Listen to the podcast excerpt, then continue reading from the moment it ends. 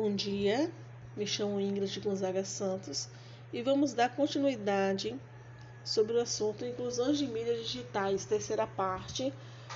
Falaremos agora sobre mídias digitais no contexto escolar. Segundo Kensky, 2012, e Moreira e Crame, 2007, a utilização das tecnologias e mídias digitais na educação situa-se no contexto das constantes transformações tecnológicas ocorridas na contemporaneidade, influenciando seus processos pedagógicos e suas relações intra e extraescolares com os demais setores da sociedade. Mídias digitais no contexto escolar e as tecnologias utilizadas na educação participam na aprendizagem e no uso de diversas linguagens, de novos conceitos e na evolução de diferentes práticas pedagógicas e curriculares. Em frente à existência das tecnologias nas escolas e das práticas pedagógicas realizadas, temos que ter percepção acerca do uso das tecnologias e mídias digitais no contexto escolar.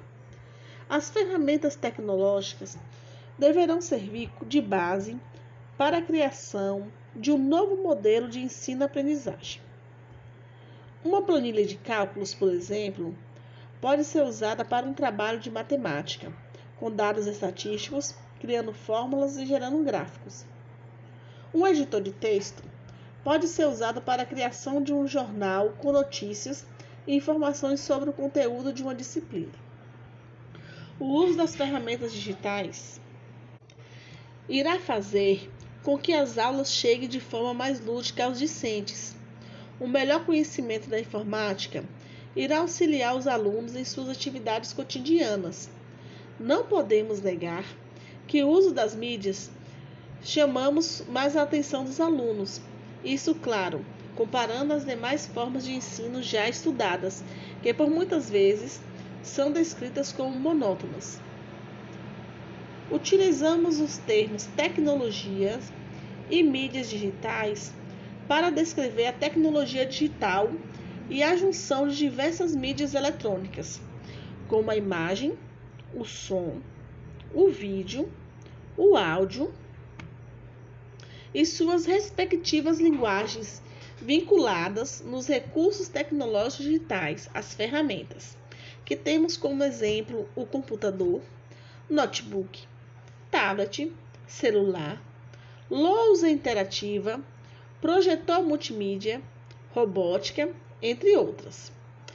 Tendo uma das várias multimídias na escola para uso de aula remota, podemos oferecer e acrescentar mais conhecimento de forma mais clara, usando os seguintes procedimentos metodológicos. Primeiro, leitura de textos via e-books, trabalho em grupo via Skype, conteúdos via blog, podcast, que estamos utilizando agora, vídeo aula, avaliações via questionário online e propostas em geral. Estamos finalizando a nossa terceira parte. Na próxima, vamos falar sobre a importância do uso das multimídias digitais em sala de aula.